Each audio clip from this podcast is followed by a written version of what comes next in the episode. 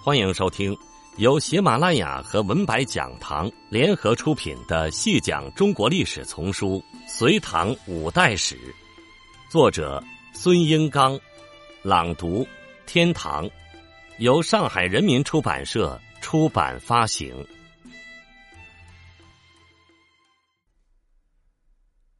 第十二集：高句丽和百济灭亡之后。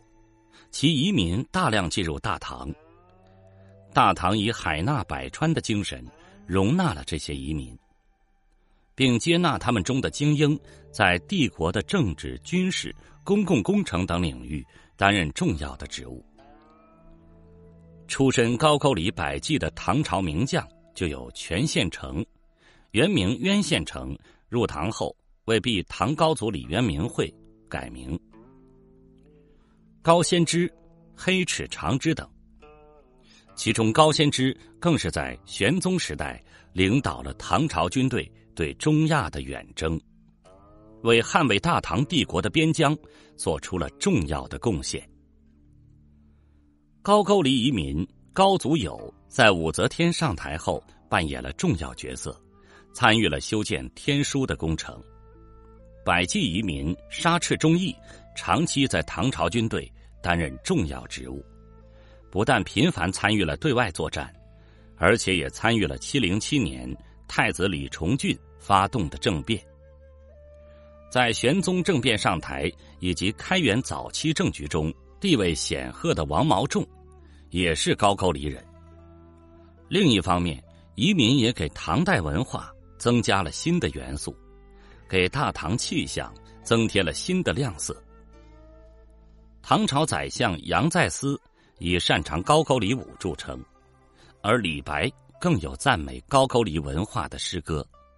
种族文化的多样性，是大唐之所以成为当时世界上最伟大的文明体的重要原因。高句丽百济灭亡之后，新罗王金法敏逐渐统一了朝鲜半岛。新罗大体上跟唐朝保持良好的关系。新罗接受唐朝制度文化极为广泛，其官制、都城建制都模仿唐朝，文化典籍、佛教、唐诗也成为新罗文化的一部分。白居易的诗歌在新罗流传很广，新罗国学里以儒家经典作为考试的项目。因此号称君子之国。新罗贵族屡屡派遣子弟来唐朝留学。开成五年（公元840年），新罗留学生和其他人员一次回国的就有一百零五人。有的新罗人在唐应科举，考试及第。其中如崔致远，十二岁入唐，十八岁中进士。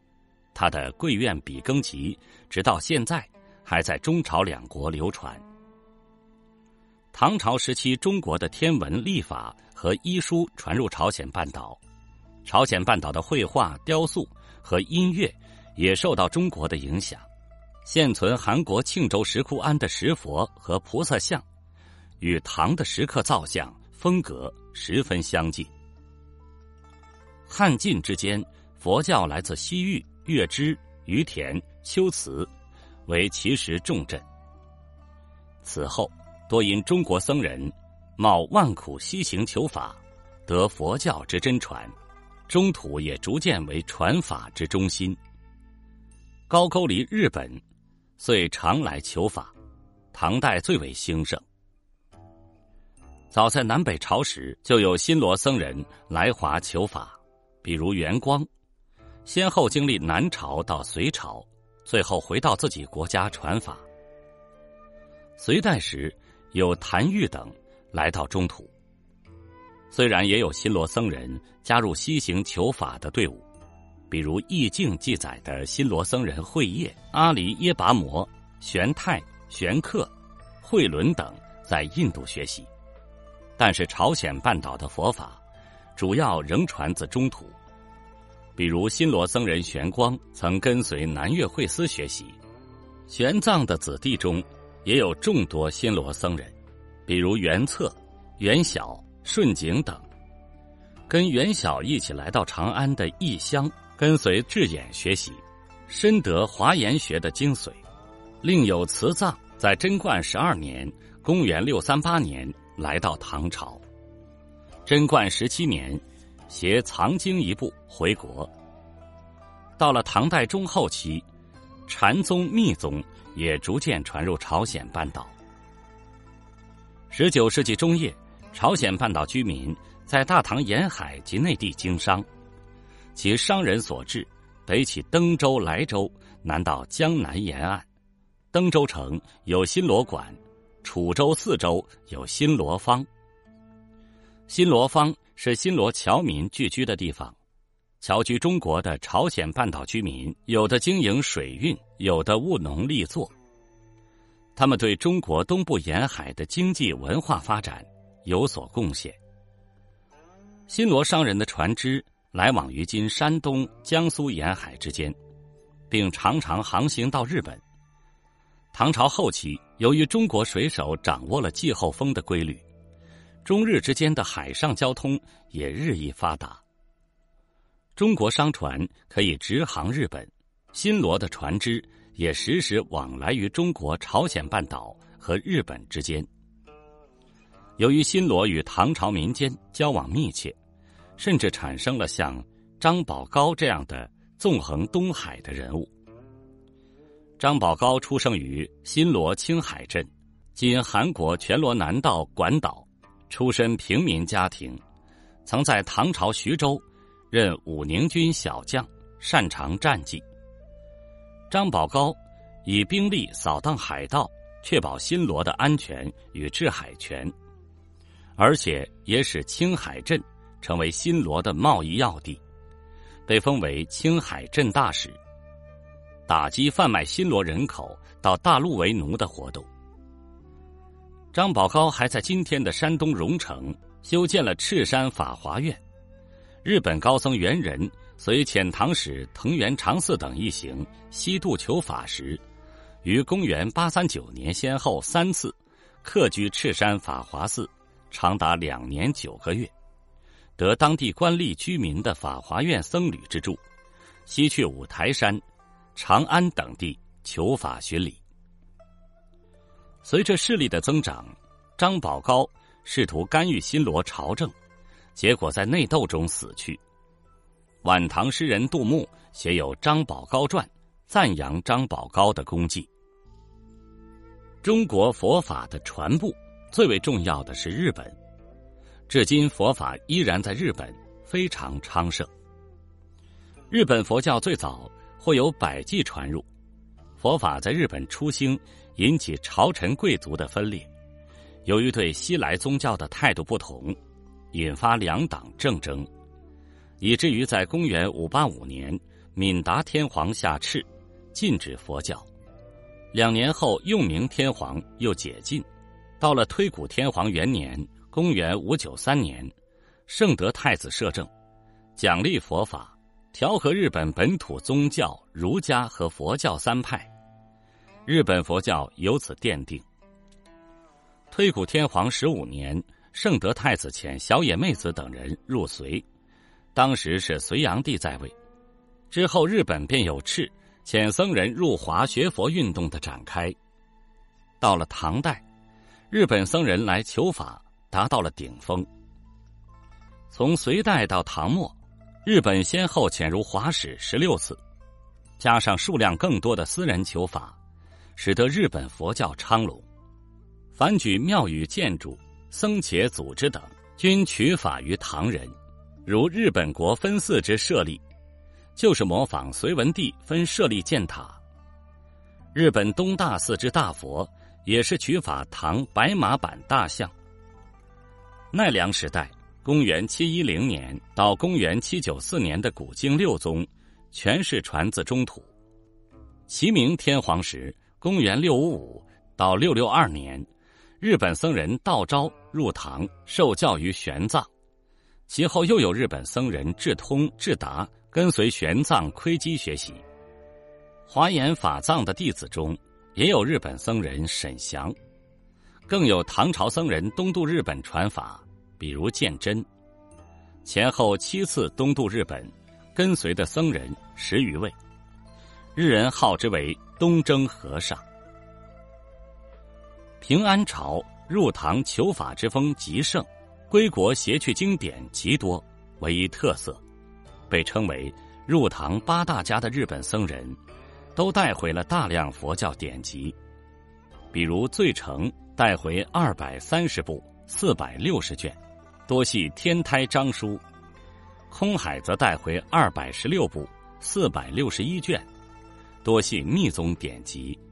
其他如长小、圆行、圆人、慧运、圆真、宗瑞等，都带回大量佛教典籍。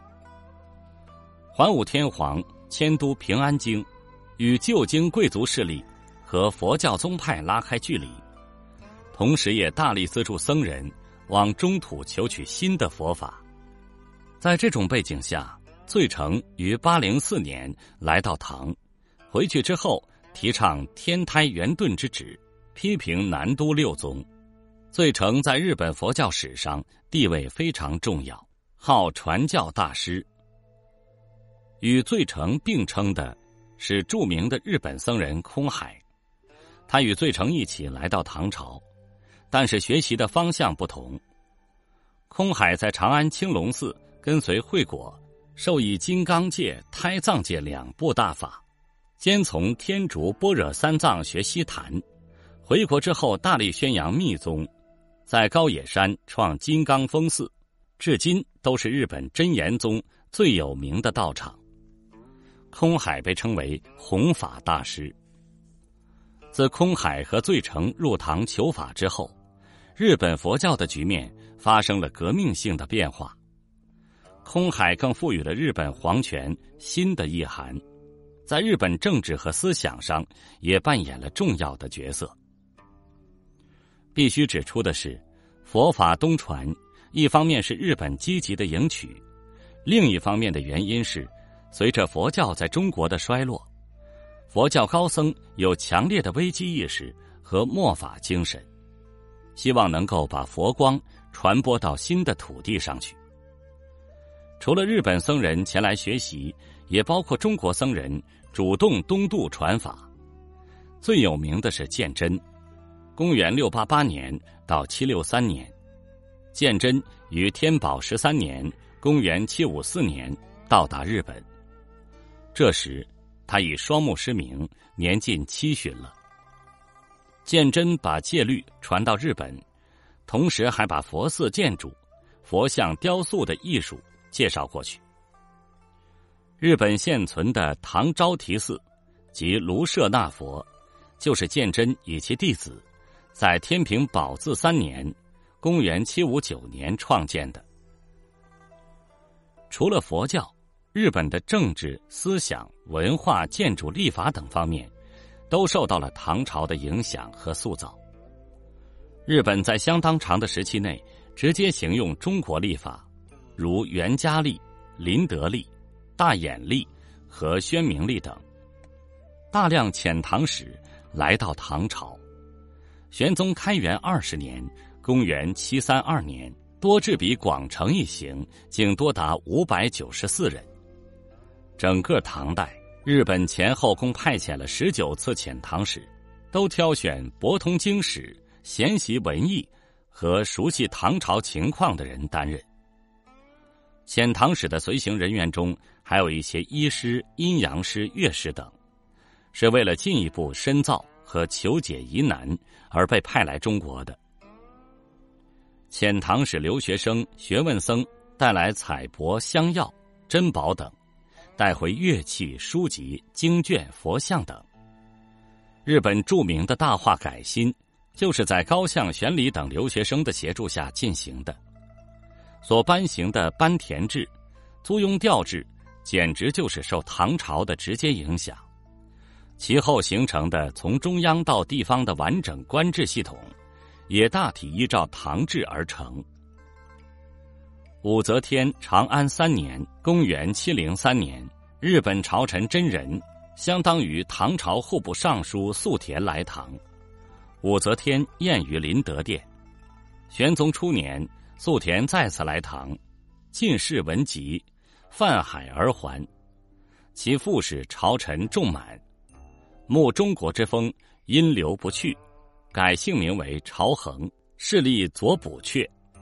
疑王友，朝衡，又作姓朝的朝朝衡，本名阿倍仲马吕，居唐朝京师数十年，与诗人王维、李白交往颇深。王维、李白都有诗作赠别朝衡。日本人还用草体汉字表示声音，创造了平假名；利用楷体汉字偏旁表示声音，创造了片假名。这种字母一直沿用到今天。日本正仓院现存的文具、衣饰、屏风、乐器等唐代文物，见证了唐代中国和日本的文化交流。在唐代，中国在日本的影响。